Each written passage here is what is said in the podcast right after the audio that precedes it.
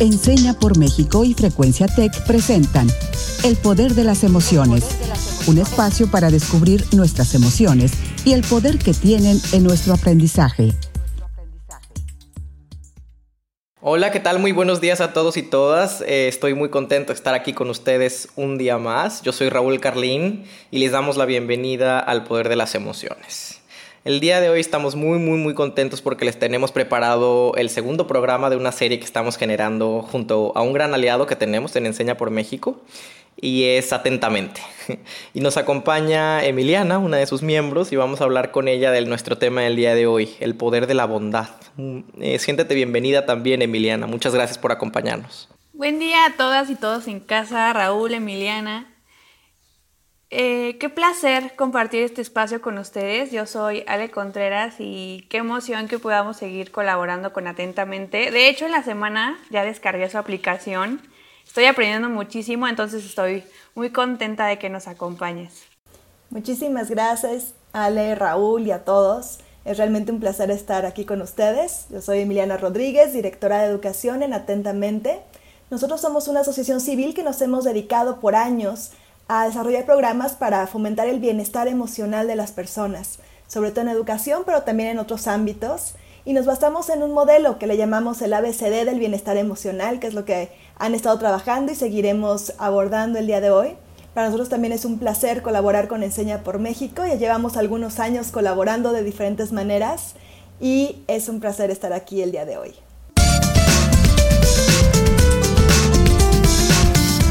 Muy bien, pues para empezar me gustaría hacerles una pregunta. Y la pregunta es, ¿cómo han vivido sus relaciones con los demás? Qué pregunta, ¿no? Qué pregunta. Pues mira, Emiliana, la verdad es que la pregunta esta que nos haces me parece que tiene respuestas muy amplias, ¿no? Es, nos, nos, puede dar un amplio panorama sobre lo que las relaciones significan, porque nos invita a bucear profundamente en nuestro pasado, ¿no? Cuando pienso en las relaciones, así en general, con los y las demás, obviamente las primeras personas que se me vienen a la mente son quizá aquellas que forman parte de mi primer círculo familiar, ¿no? O sea, mi papá y mi mamá primordialmente. Y recuerdo mi infancia como una etapa feliz de mi vida porque creo que mis papás me enseñaron a querer. Em, y es algo que les agradezco como de corazón. Y me lo enseñaron precisamente queriéndome mucho, mostrándome cómo se ve el cariño.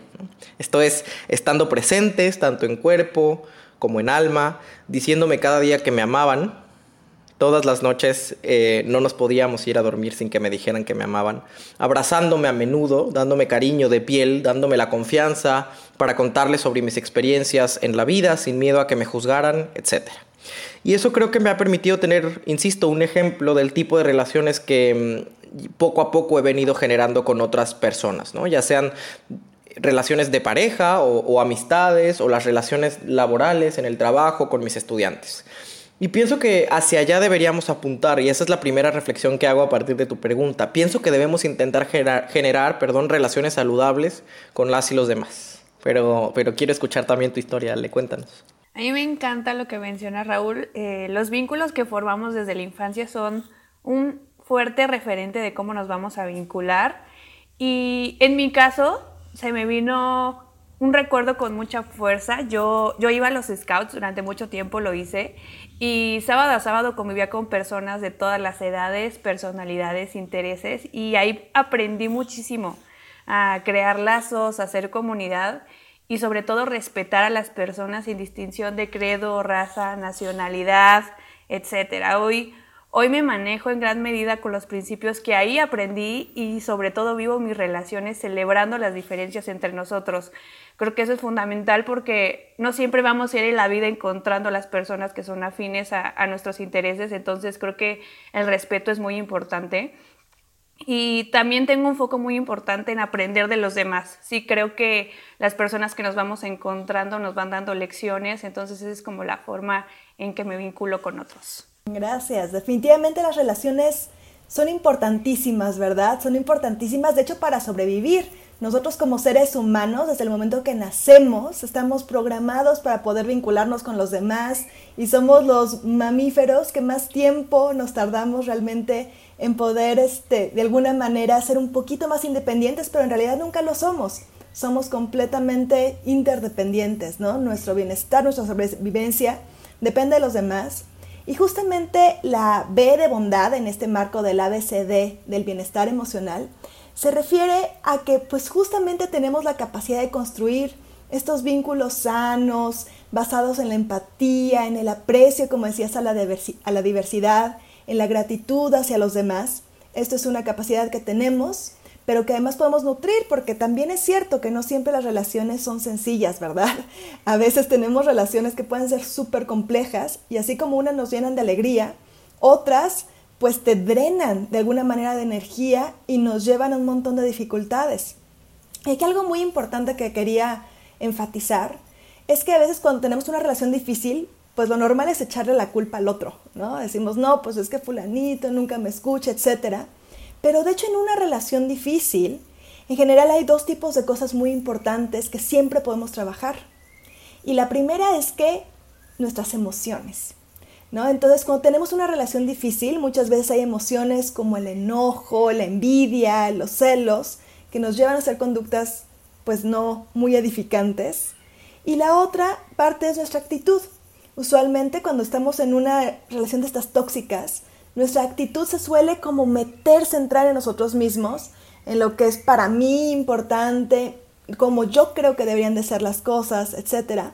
Y incluso vemos a los otros solo en términos de lo que nos beneficia o no.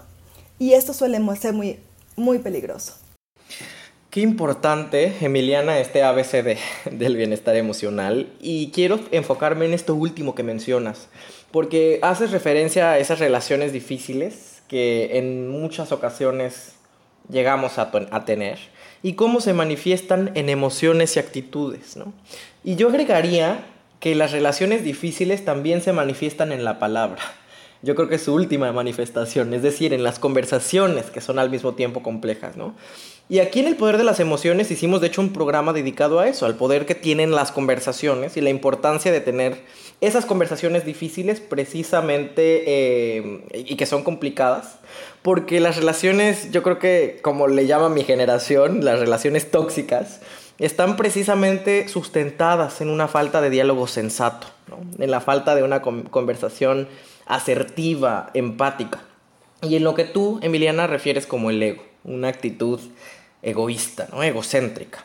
Y la verdad es que si bien a lo largo de la vida vamos trabajando en nuestra persona y en distintas habilidades socioemocionales, ninguno de nosotros, nosotras, estamos exentos de generar esas relaciones que no son quizá las más saludables.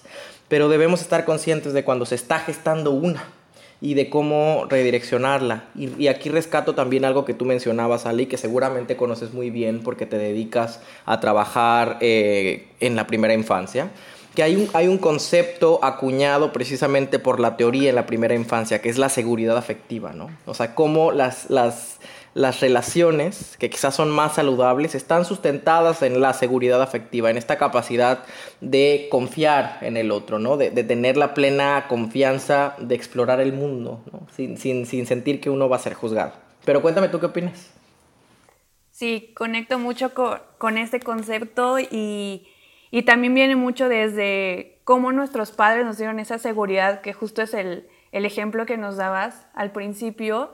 Y también creo que, que lo que menciona Emiliana de de tener este conocimiento de nuestras propias emociones, creo que ahí se origina el problema cuando nosotros en individual no podemos gestionar adecuadamente todas estas emociones, sentimientos, no nos adentramos en este proceso de, de conocernos, qué nos duele, qué nos gusta, o simplemente preferimos ignorar lo que sentimos porque es más sencillo, ya lo hemos hablado, eso al final se va acumulando. Yo lo, yo lo veo como una gotera que va llenando una cubeta y va a llegar un punto en el que se va a desbordar.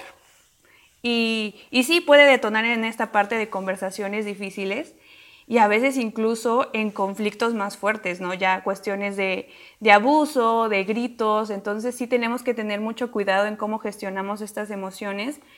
Y también siento que el error está en esta idea de que los demás tienen que adivinar cómo nos sentimos qué pensamos, cuáles son nuestras expectativas acerca de algo y lo vemos muchísimo en todo tipo de interacciones.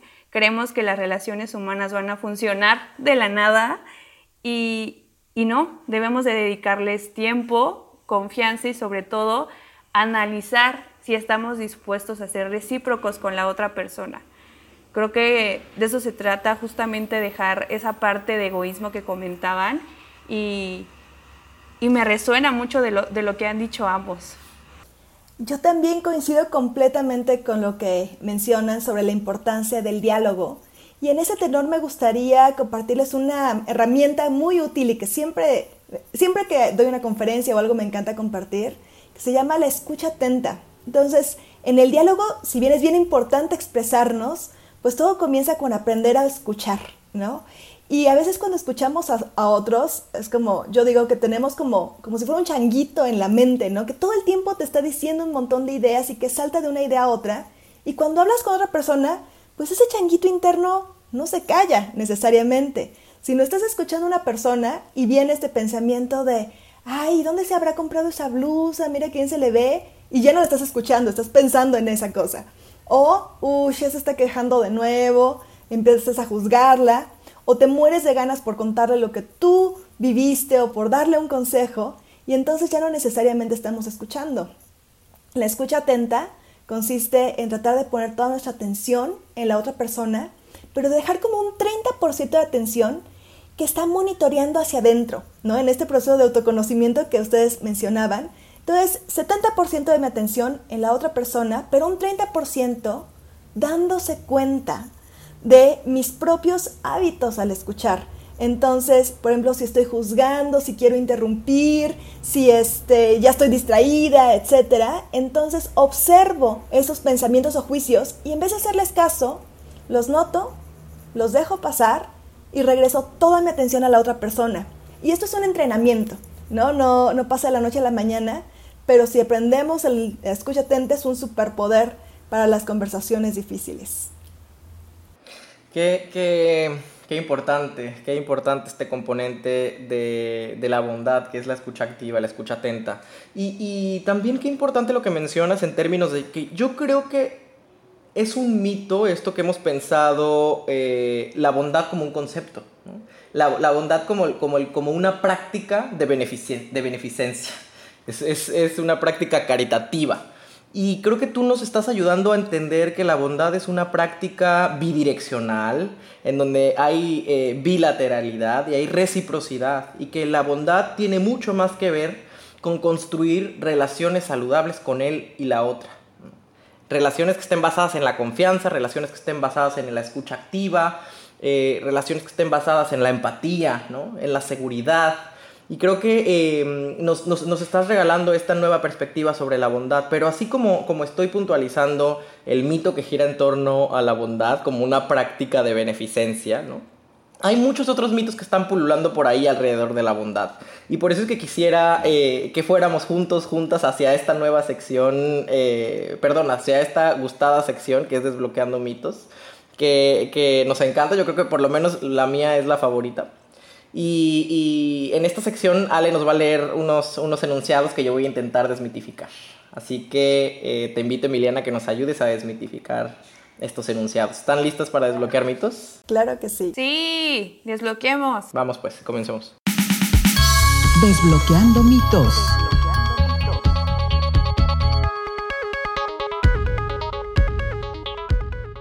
Perfecto, primer mito, realidad del día de hoy.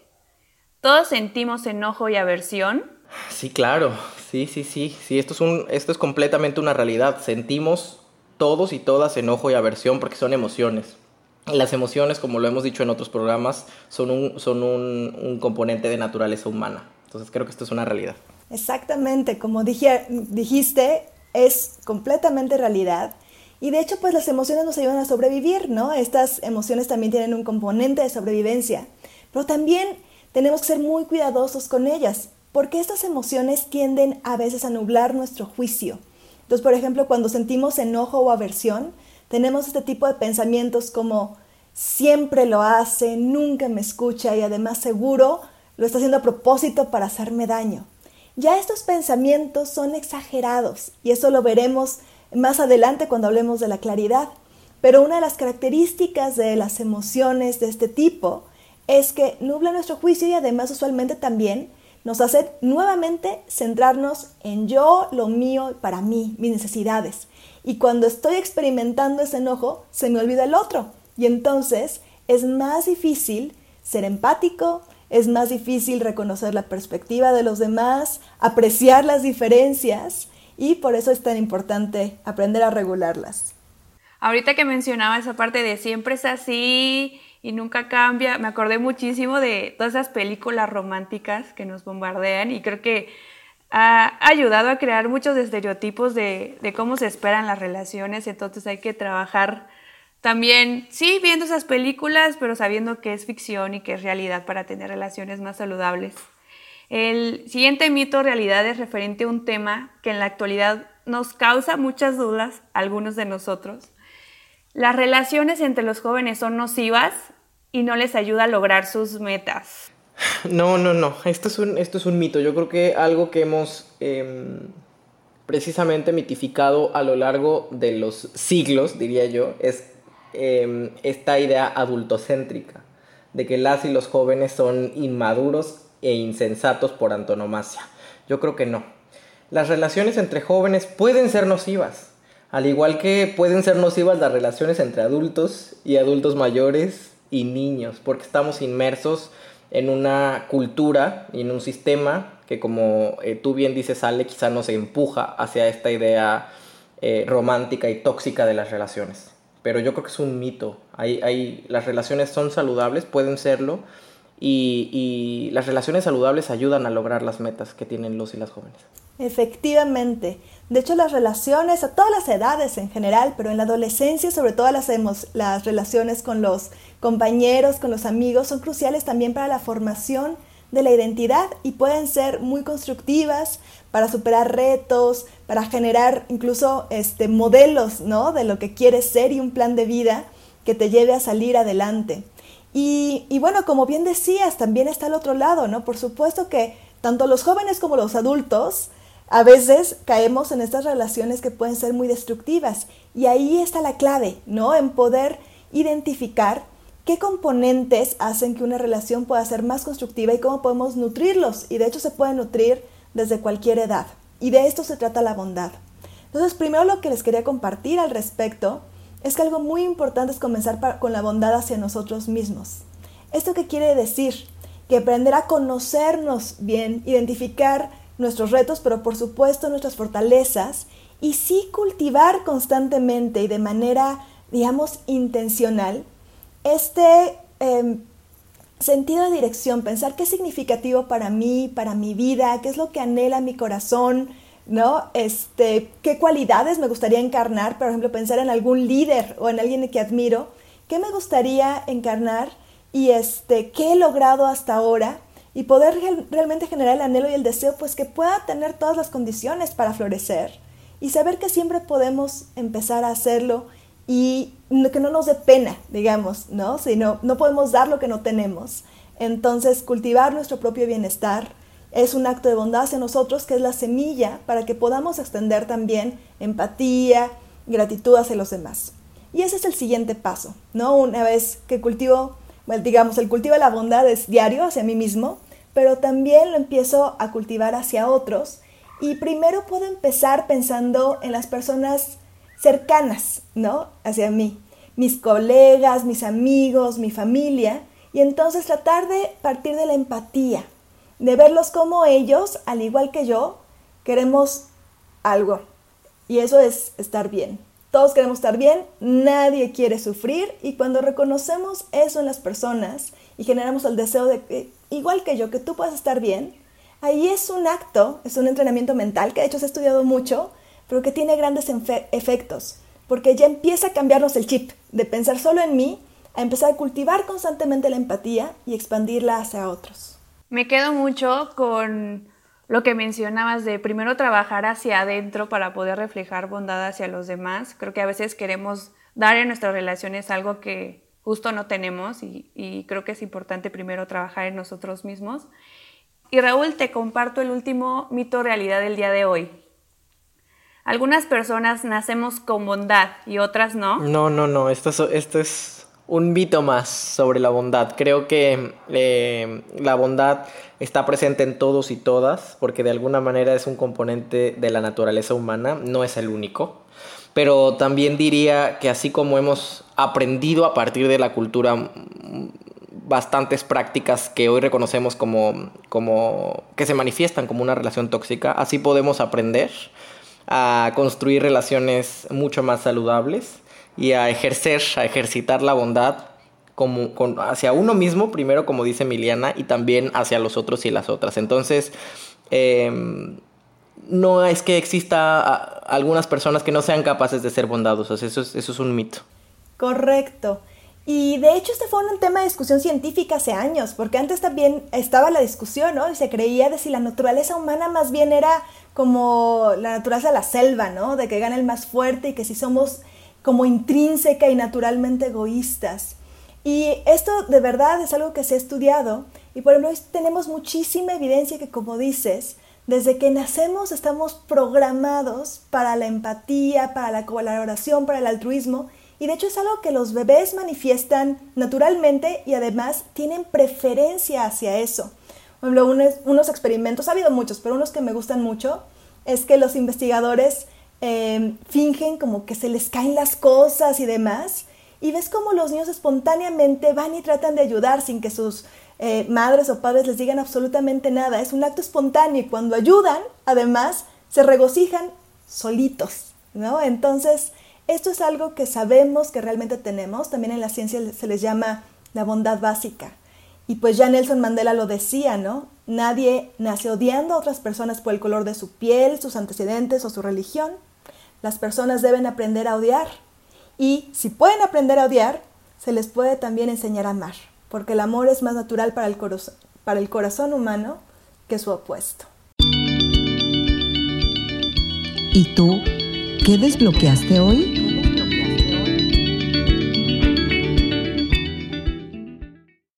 Pues tienen razón. Y, la verdad es que me quedé sin palabras después de esta última cita, porque me parece que, que lo que decía Nelson Mandela nos deja una enseñanza clave, que es si queremos aprender a tener relaciones mucho más saludables, tenemos que primero desaprender todo aquello que nos llevó a tener relaciones difíciles y tóxicas por mucho tiempo, ¿no? Y esa es una de las primeras cosas que desbloqueo, pero también desbloqueo la importancia de cuidar primeramente, como bien decía Emiliana, la relación que tenemos con la imagen que nos refleja el espejo para posteriormente generar relaciones con las y los demás que sean cada vez más amorosas, armoniosas, sensatas, saludables. Y es una práctica que podemos empezar a ejercitar de manera muy concreta todos los días. Parémonos en el espejo y ejerzamos la gratitud. Digamos, em, ¿de qué nos agradecemos el día de hoy? Agradezcámonos por, por el autocuidado, porque nos apapachamos, porque nos cocinamos algo rico, porque nos dimos tiempo para, para practicar nuestro hobby el día de hoy, entre tanto caos y tanto trabajo y tantas horas extras. Eh, apapachémonos y démonos gracias por eso, para después comenzar a, a, regalar bondad hacia los y las demás. Eso, eso el día de hoy. Pero también quiero escuchar qué desbloqueaste tú, Ale. Yo aprendí muchísimo. La verdad me encanta que esté atentamente con nosotros. La verdad me llevo mucho aprendizaje personal.